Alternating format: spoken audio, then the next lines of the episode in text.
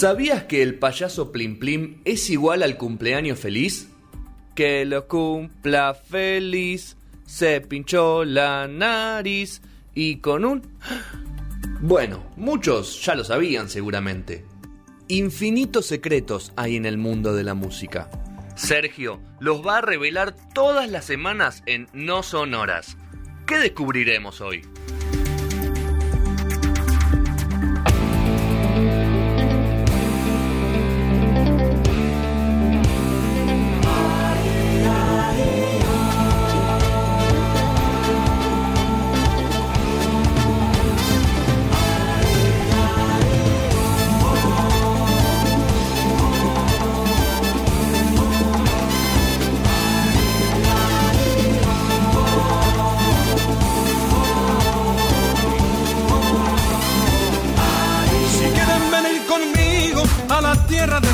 Flores, si quieren buscar amores de los que aman de verdad.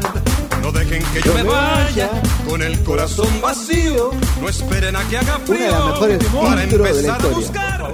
¿Me la puedes dar de nuevo, Dieguito, la intro? Dame, cortame la música, como decía Johnny Alo. Tremendo. Y hay, y hay versiones más viejas que tienen la intro mejor. Sí, sí, la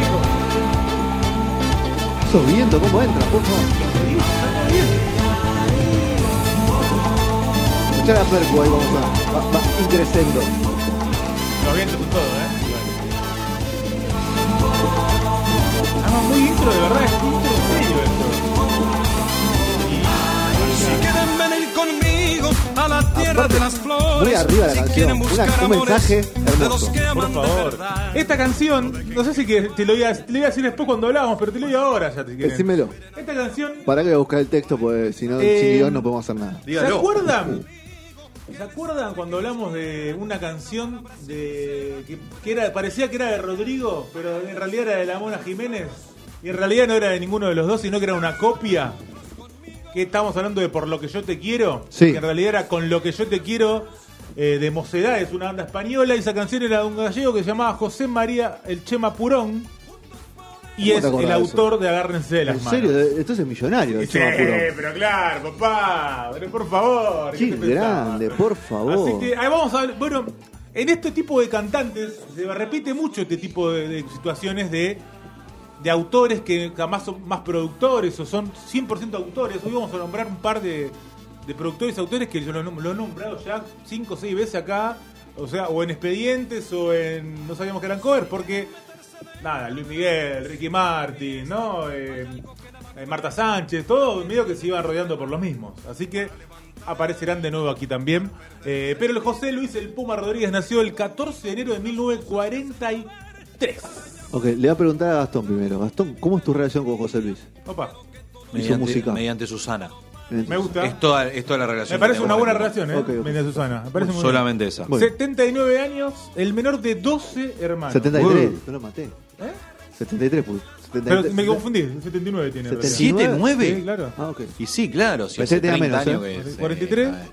Está bien, no, Está bien, no, está bien. Pensé que no habíamos pillado la. la- Vos decís, ahora me sé dudar. boludo. Ya No, te- ¿sabés qué? Pensé Nació que era mejor. en Segunda Guerra No Mundial. importa, no importa, no importa, no importa. Segunda Guerra, Segunda Guerra Datazo, Mundial. ¿no? Sí, boludo. es verdad. Sí, sí, sí. ¿Qué edad está? Bueno, 79 años. decíamos, eh, estuve bien, sí, 43, estuve bien. eh. Muy bien, No, no, 79 no, no. años el Puma. Exactamente, eh, decíamos menor de dos hermanos, eh, a los seis años de edad nada más. Eh, él contaba que le iba bastante bien, eh, madre padre vivía con, lo- con los viejos, y al padre le iba bastante bien, laburaba eh, con autos, ¿no? Eh, pero chupaba mucho el viejo, chupaba mucho, y a los seis años del Puma, el padre muere de cirrosis. ya ahí empieza todo una, una diferencia total en la cuestión de la vida de la familia dos hermanos hay que mantener, madre sola, madre que según contaba el Puma también no, no tenía, a diferencia del padre, la madre no sabía leer ni escribir, tenía más carencias, digamos, a la hora de, de- de arreglársela por las suyas. Eh, él dice que siempre cuenta que era fue muy- lo sintió como muy impactante toda la situación del sufrimiento de la madre eh, y cómo la familia se desmembró a partir de la muerte del padre, que empezó a no ver plata eh, y que era mucho ayudas de, de vecinos, muchas mudanzas constantes todo el tiempo para ver dónde poder vivir. eh, y bueno, realmente eh, pasó a ser una familia 100% pobre, eh, con muchas dificultades hasta para comer, por supuesto. Menor, Eh, era el menor de los dos hermanos. Exactamente. Y era una Caracas diferente a la de ahora, era un poquito más opulenta, Sí. pero Eh, así todo. Pero si todo eso que viajaba mucho porque no había casa estable, eh, trataban de, de sobrevivir con ayudas muchas veces o con el poco laburo que podía tener la madre. La madre también, eh, a su vez, en su momento eh, fueron a vivir a Ecuador un tiempo porque la madre era activista, ah, hubo un golpe militar en Venezuela, en toda lo- América. lo- como todos lados en América, así que lo tenemos muy clarito qué pasa en esas situaciones. Así que hubo exilio, pero luego volvieron, volvieron y empezó a estudiar en la Escuela Técnica Industrial. Ahí cursó los eh, estudios de técnico electricista. Eh, y esa infancia pobre es donde él empieza a cantar.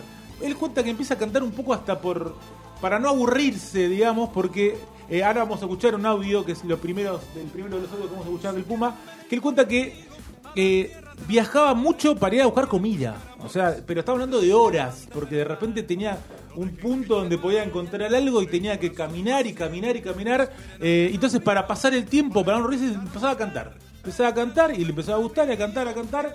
Eh, y bueno, escuchamos un poquito hablar al Puma de, de esa situación en una entrevista de hace pocos años, no, de, no tanto, pero hablando de esos momentos de los años, principios de los años 50.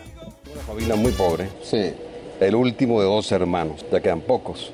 Entonces, eh, mi padre tenía negocios de donde se saca y no se mete, se busca y no se encuentra. Mi padre murió, murió de cirrosis hepática, bebía mucho. No pudo acabar con la caña, con el licor, la caña acabó con él. Entonces, mi madre quedó con ah, todos los hijos, el mayor con 18, y mi madre me mandaba a buscar la, la comida. Yo me tardaba muchísimo, porque me desahogaba cantando. Cantaba por el camino, me escuchaban las piedras, por supuesto, y las, las líneas del tren. Pero era mi desahogo. Yo sentía que necesitaba desahogarme cantando. Cantaba canciones mexicanas de aquel entonces. Bueno, ahí encontramos. un poquito, Elegimos ¿no? creer, ¿no? Elegimos creer siempre. Siempre. Además está bueno cuando cuentan la historia porque si le agregan un poquito de picante también está bueno para La épica historia, que ¿no? caminaba mucho la tenemos que creer. Y la da la épica. Sí, sí, le da la épica. Está, Sí, está muy bien, está muy bien. Eh, ahí, bueno, empezaba a cantar, ya empezaba de a poco a participar en actos típicos, ¿no? De, de las- de ahí de la adolescencia. Y entra a un grupo que se llamó Los Cepi.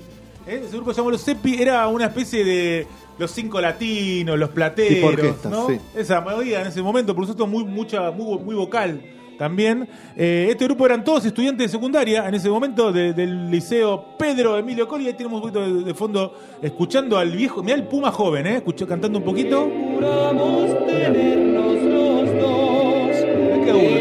ahí, ¿eh? Siempre cantó bien el Puma. Sí, era un cantante de la hostia. ¿Está ¿no? de acuerdo Gastón con nosotros? Eso sí, 100%. eh, eso para decirlo sin duda, cantante sí, de la sí. hostia.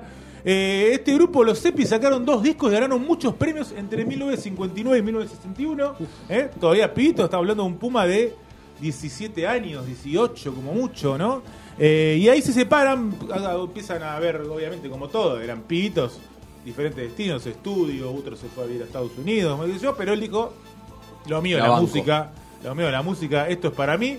Y se empezó a meter en mucho concurso, mucho concurso, ¿viste? La voz. eh, pero de los 60, ¿no? de los 60, eh, cantaba serenatas también mucho, se presentaba en, en lugares también a tocar, en barcitos, ¿no? En Sucucho, por supuesto. Y de a poco empezaba a meterse en la tele también, pero programas eh, de, de- de- de- no, no de, de la, de la capital, sino de, de provinciales, ¿viste? Así, el famoso me colgué del Donde cable. arrancó, claro, donde arrancó Fabián Show, por ejemplo. ¿Quién? Fabián Show. Claro. Fabián, eso, muy Qué bien. grande Fabi, la puta madre. Totalmente, palabras mayores, sin dudas. Allí conoce a un- una persona que se vuelve amiga de él, que es un compositor que en ese momento era como muy importante en la escena venezolana, que es José Enrique Chelique Sarabia.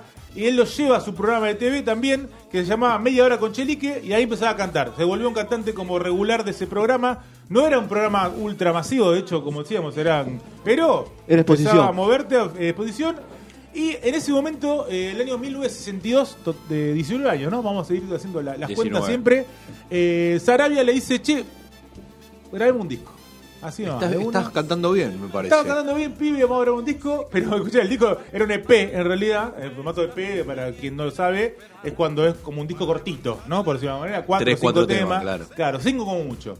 Eh, el EP se llamaba Chelke Sarabia presenta su nueva voz, José Luis Rodríguez. Medio largo. el- Lo inventó, lo inventó. No había chance. Lo Lo inventó. inventó, lo inventó, hizo varios temas ahí, eh, cinco de hecho, pero nada naranja. No pegó nada, No eh. pegó na- nada. Ninguno de los cinco. Nada, pero nada de nada, ni vale la pena escucharlo de fondo, nada. Olvídate, no pegó un joraca, así que eh, volvió a incursionar, a meterse por ahí. Y se eh, cuela, por decirlo de alguna manera, en otra orquesta, un cantante que se llama, oh, perdón, un director de orquesta que se llamaba Luis María Elvillo Frometa, ¿eh? lo descubre en el año 1963 con 20 años y lo contrata como cantante de su orquesta. Vamos a ver cómo lo digo. Sí, Vilo, ¿no? Villos. Vamos, Vilos me gusta más, ¿no? Vilos. Vilos Caracas Boys. ¿eh? Vilos Caracas Boys, el nombre de la orquesta, eh, reemplazando a un cantante que se iba en ese momento. Y ahí tenemos también de fondo un poquito, ¿eh? Mirá, vamos, va creciendo el puma, ¿eh? Porque puede más tu angustia cuando te mienten. Acá ya está una voz muy Yo te iba puma, a decir, ¿eh? sí, eh, ya tiene Acá como... ya es el puma. Había, había desarrollado. Engrosó, se había engrosó la voz, claro. Acá engrosó, acá engrosó. Estaba acá peludo ya. Estaba peludito, estaba peludito. Con esta banda eh, graban 16 LPs. ¿Dó- 16. ¿Dónde están? No sabemos, pero 16. lo grabaron. No, acá ¿no? tenemos uno. Mirá que buscás encontrar como loco, ¿eh? Buscás encontrar como loco. Hasta incluso de los EPIs también encontrás bastante. Te cuesta encontrar el debut ese de. de Eh, Puma, está escondido ¿eh? ese. Ese está escondido, me parece que lo escondió él, ¿eh? Pero tener alguna discográfica que Eh, lo escondió. Y empezaron a viajar por todo el Caribe, eh, por Centroamérica y por poco de Sudamérica también. O sea, ya empieza a conocer un poco los países, ya empieza a viajar eh, y empieza a aparecer mucho en tele, pero ya tele pulenta. Tele pulenta que era eh, el propio Vilo tenía, o Villo tenía dos programas de televisión, uno se llamaba Esta Noche Villo y el otro se llamaba Villo y su música. eh, Así que era como la.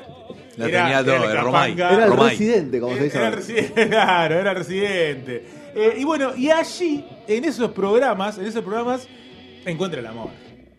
Por El primer amor. El primer amor, por supuesto. Tiene dos, am- tuvo, buah, tiene dos amores el Puma. Sí, te diría que como está la cosa, tiene uno solo. Otro, vamos, vamos, ya vamos a llegar a Hay una parte oscura del Puma, Hay ya- la Acá saber. hablando de música, Claro. todo. Eh, Lila Morillo, otra cantante, Lila Morillo, otra cantante, eh, se juntan, se encuentran, se conocen en ese programa, haciendo lo suyo, los dos cantando. eh, en el año 1965, eh, como eran los dos cantantes, se vuelve un noviazgo muy muy alto, ¿no? Muy, muy, no, no. Ah, No, high mucho profile. perfil, Sí, mucho high perfil, profile, muy sí, mucho alto. perfil. Empiezan a aparecer los chimentos y todas esas cosas, ¿no? Ya empieza a partir de ahí a ser un a músico. tener un nombre... Sí, un nombre, pero para la farándula, ¿no? Sí. Para, para, para esa- ese tipo de periodismo, digamos. Eh, y año 1976 se casan, un año después. Año 66, casamiento entre los dos. Y como sabemos, tienen dos hijas. Una se llama Liliana, nacida en el año 67, y la otra Lilibet en el año 1969.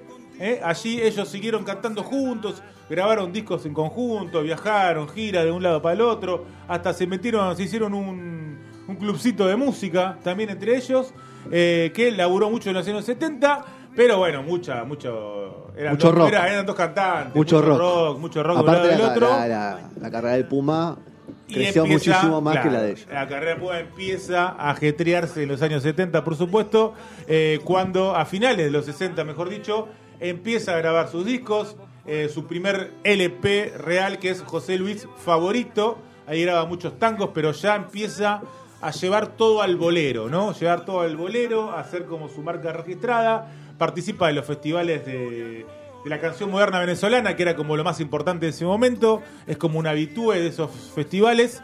Eh, y entre medio de las canciones se mete en otro lugar que cal- tal vez. Yo no sé si acá llegó tanta esta visión del Puma. Pero el Puma es un actor de telenovelas, Sí, señores. sí. No, acá no llegó, pues. Acá no lo vimos Las nunca. telenovelas de esa época. No, de Centroamérica, hoy la podemos ver a mano en cualquier canal. Pero no no, sé, no las compraban. Los enlatados estaban. O sea, Venezuela- lo que era ficción se hacía acá. Y un poquito de México.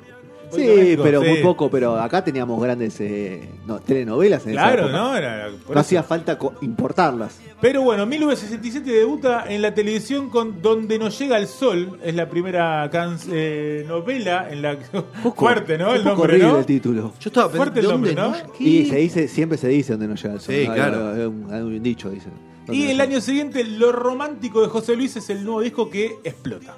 Así nomás, empiezan los éxitos. Es el quiebre. Empiezan los éxitos de Puma Rodríguez, que también nos pasa esto. Estamos hablando del año 68.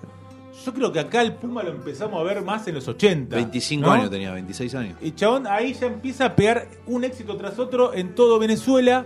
eh, y de a poquito empieza a salir al exterior, pero no, o sea, México, Centroamérica, ¿no? Obviamente sus, sus países limítrofes, pero no mucho más. Hasta que, como dijimos, México es donde empieza a explotar en México en el año 69 porque firma contrato discográfico con una discográfica de México y allí que es eh, CBS, Columbia, ¿no? De lo, de lo más conocido por ese momento, hace una especie de típico cuando arrancás que metes una especie de compilado con lo que hiciste y explota también a México y se pone acá a actuar en pelis también. ¿eh? La pantalla grande también llega para el Puma que tampoco incursiona tanto. En ese momento sí mete mucho, pero después se mete más por la telenovela. Para quien no, lo sabe, el mercado mexicano es muy generoso con, con- es muy generoso, aparte de ser Y es grande, muy grande. es generoso y gra- grande y generoso. Porque no es gra- o sea, Estados Unidos es grande, pero no es fácil entrar a Estados Unidos. Claro, Si En de afuera. Es generoso. México tiene muchas puertas de acceso, porque vos podés ser famoso, no sé, en la parte más latina, en la parte más cosmopolita, en la parte más... Hay tantos México también como, tan- como Estados Unidos, pero es muy generoso. Me gusta la palabra mejor, creo que también la cuestión del idioma ayuda. Sí, a- a- ayuda la muchísimo a ayuda en a la- Estados Unidos. sí. Eh, y sin embargo, Estados Unidos tiene mucho ya parte latina y tampoco es tan fácil, es verdad. Es mucho más generoso de México, coincido. Sí, sí, sí. 100%. Para todo tipo de música, ¿eh? Sí, sí. eso es lo peor de todo. No, De no, es, todo. no es- por, por ejemplo, uno dice, la banda punk siempre entró en, Europa, entró en Austria, en todo ese tipo de, de países Claro. que Alemania, que las bandas punk de acá giraron muchas por ese lado, dos minutos, Sí. de ataque. Pero, por ejemplo, para el mercado mexicano, tanto una- un cantante de pop, tanto una banda de cumbia, tanto Sí. una... Yo, le- yo las pongo en, en punta a las bandas más chingui chingui, Sí. si querés, pero hay de todo, ¿no? Porque ponés los Kylax y los decadentes como máximos exponentes, eh, tal vez, Pero pero, está también entró. como otro máximo exponente. o ¿no? los Caligari. Bueno, por eso van de medio de la mano Sí. también de- del otro lado. Pero hay Pero hay, de todo, hay todo. Fito Puede- Páez mismo. Fito Páez mismo, por supuesto. Bueno, Calamaro. A diferencia, por ejemplo, de sí, Calamaro es un rey. Es ¿no? Vienen a hacer claro. 5 o 6 shows en Exacto. México. Pero bueno, no importa. Eh, bueno, eso, fines de los 60, en mitad de los 70, se vuelve un actor de telenovelas, el Puma. ¿Deja vuelve- la música? No. Nunca Ah. deja la música. Bueno, bueno, bueno, Ni, bueno. a- ni hasta el día de hoy dejó la música. De hecho, el año 1972 eh, es donde empieza a quebrar un poco el, el estilo y se vuelve a poner más pop. Empieza a entrarse en lo que vamos vamos a conocer, en esa mezcla del bolero por un lado y lo pop por el otro, que es lo que nos va a llegar en los 80 a nosotros, eh, del Puma. Pero en el año 72 eh, entonces cambia un poco también ese estilo y un año más tarde hay un momento medio drástico en su, en su vida que eh, él siempre fue católico y en el año 73 dice, chau catolicismo, me voy a hacer protestante, amigos. amigos. 30 años. ¿Eh? 30 años, exacto, 30 años de edad. Había una data, vos la viste un poco más, yo no tanto, que tenía un hermano medio que lo llevó por ese camino, ¿no? Sí, sí, había un hermano que había derrapado un poquito, uno de, los, uno de los 11 que, De los 11, no Que- sé cuál, no sabía ni Sí, él cuál alguno era. tenía que que- había derrapado y que, como pasa en la mayoría de los casos en estas situaciones límites, Lo arrastró la con él. religión lo saca de... Como datazo, O sea, tenía, lo- tenía la, la Santa Trinidad. Borracho, jugador y mujeriego. o sea, exacto, todo. Y todo. bueno, ey. eh, tenía- Y encontró en Dios la... encontró en Dios la salvación. Como datazo, el Puma en ese momento empieza a no besar a las mujeres de las telenovelas porque por, este- por por, la un religión. tema, por un tema religioso. Y galán de telenovela tiene que besar todo el tiempo. Eh, no besaba más. No le duró mucho al Puma la cuestión. Empezó a cantar también canciones ca- eh, evangélicas, todo. Pero no la estaba. Dijo, Fue No como, era por ahí. como Esto Dylan. no va acá, No le fue muy bien, como a Sí, sí, Dylan. Como a Dylan, esta, Como a me gusta. Dylan, no le fue muy bien. gusta un la de- comparación y dijo, no, ¿sabes A poca gente le fue cantando canciones evangélicas. Sí, así que. un añito, volvamos, volvamos a, lo- a la pulenta. Y en el año 1974, en el año 1974 va a coprotagonizar una novela que se llamó Una muchacha llamada Milagros. Este era el nombre de la novela. Ahí interpretaba un tipo que era muy enigmático, muy solitario, un personaje muy loco, eh, que se había basado ese personaje en una canción de Sandro. No. Hay una canción de Sandro que es esta. Mira.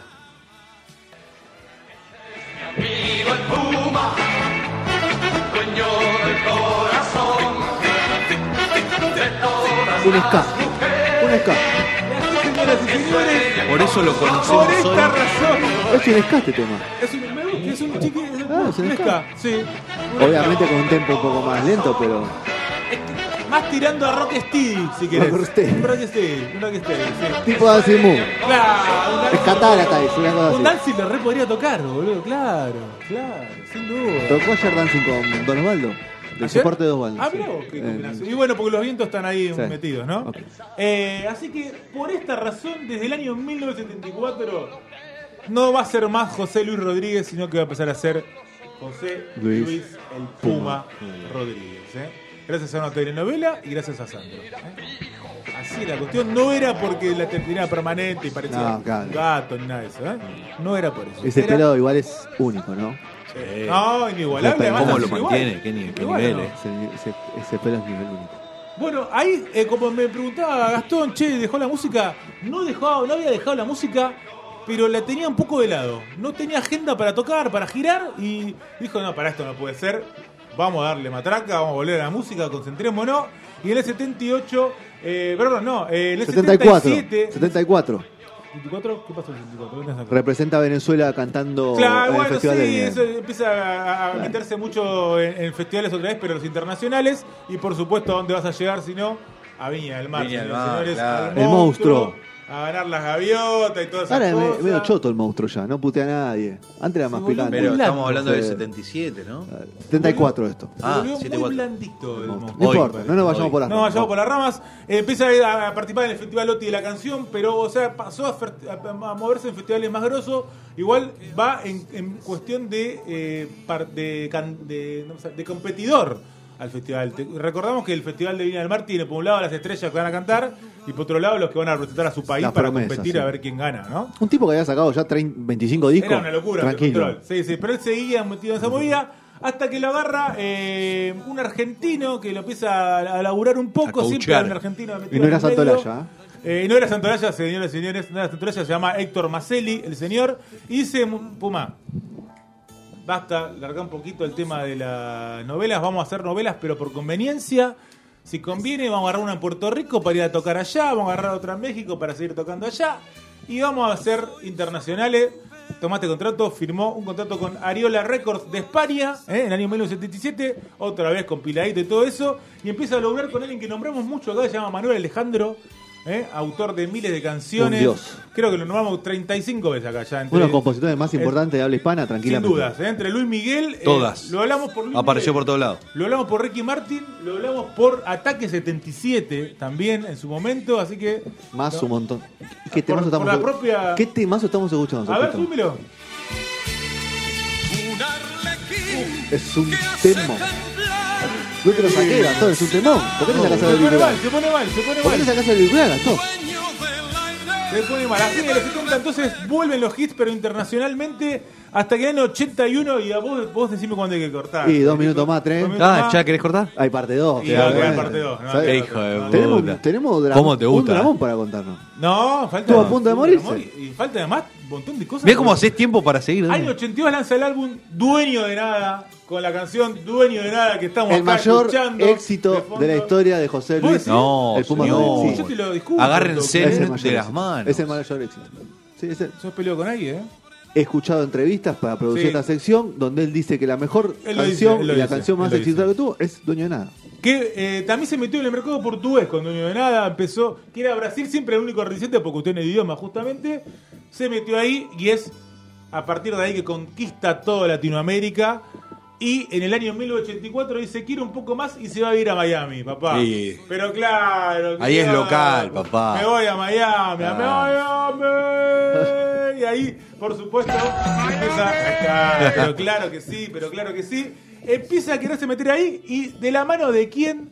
De Luis Gómez Escolar, otro que Otro que nombramos conocemos. 35 millones de Están todas, boludo. Ese sí que están, Están todas todas porque posta. se dedicaba mucho a la traducción, ¿no? Y acá el Puma viaja al Festival de San Remo de Italia, eh, graba una canción, eh, Due Come Noi, que es dos, dos como nosotros, eh, y la traducción es del querido Luis Gómez Escolar, por supuesto que se mete en todo. Ahí el Puma intenta meterse en el mercado yankee, pero como bien decía Federico, no era tan amigable como el mexicano y no le cuesta un poco más, sin embargo se cuela en un par de lugarcitos, ponele entra a la Casa Blanca invitado por Nancy Reagan a esa típica Pará, almuerzo en honor Entra a la casa, o sea, Es una, la tira como giladita, pero. No, pero todo- estoy hablando que a nivel musical no pega tanto, pero Igual las tiene relaciones reconocimiento, tiene en esa época eras de derecha y Reagan te, te abría la puerta, ¿no? Claro, bueno, el, el- el- Siendo, bueno. si- siendo quien era, cualquier, cualquiera que decía algo de derecha, Reagan ¿Por la qué? puerta. Porque el Puma empieza a meterse también en las cuestiones de política, a apoyar candidatos.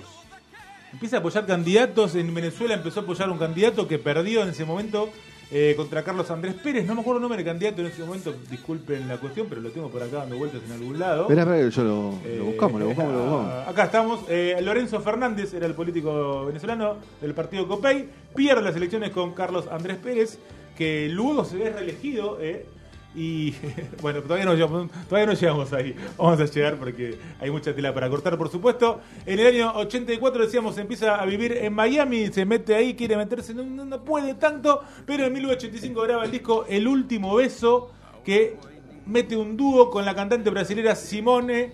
Y allí, ¿Está señores y viva Simone todavía? Sí, está viva, creo. ¿Está viva ¿eh? Simone? Está viva Simone, creo que sí. Eh, así hablábamos de los eh, featurings, mirá, 1985, papá. En tu cara, Bizarrap. Quien seas, ¿No? Quien claro. sea, acá, todos, ¿no? Dije Bizarrap, pues, sí, por- Llegó muy temprano a Miami, ¿viste? Muy temprano, ¿no? Sí. En los 80, ¿no? Antes, que, Era- ver- antes que Versace yo. antes, Antes que Ricky antes que Martin. Johnson. Ahí- Eh, Miami claro, se ahí, divide por ahí, ¿no? antes o después de Gloria Estefan. Antes de Claro, bueno, por eso. Bueno. 100%, tal cual. Bueno, Sí, sí, ahí, ahí llegó, creo Gloria, que y- antes también. Gloria y ¿eh? Emilio, claro. Creo Eh, que, o juntos, ya no juntitos, puede ser, ya no juntitos. Eh. Gloria Estefan es ¿Te puede dueña. Dueña- sí, de medio Miami. sí. Medio Miami. Medio- Sí. Por no decir entre cuartos. Sí.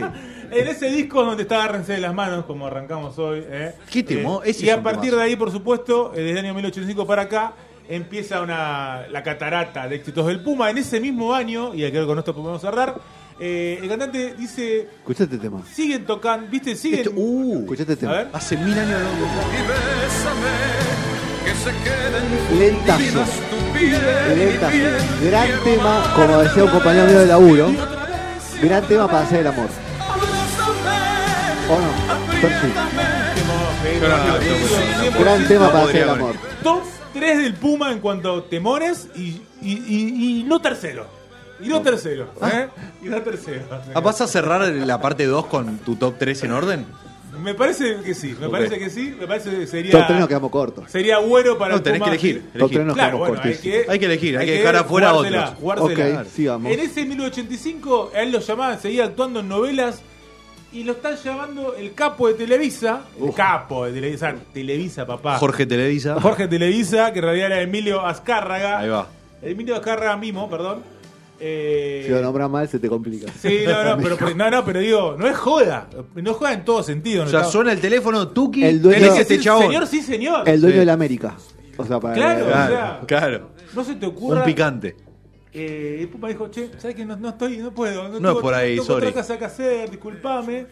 Eh, entonces se empieza a enterar que el chabón está recaliente. Dice, eh, Le cierra las puertas te en van, a, te, van a, te van a liquilar, amigo. Andá, eh, por lo menos darle explicación. Entonces consigue el teléfono de querido Emilio, porque él no hablaba con Emilio, venidate. Emilio habla con quien quiere. Claro, y nos llama por teléfono a Emilio para darle explicaciones de por qué no va.